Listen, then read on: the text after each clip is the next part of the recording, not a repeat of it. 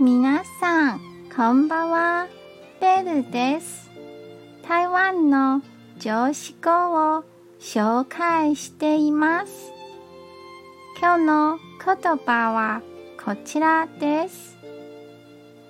改善の続けること。それが成功への唯一の近道です。これが少しでも遊べの力になれば嬉しいです。今日も一日お疲れ様でした。ゆっくりお休みくださいね。じゃあ、またね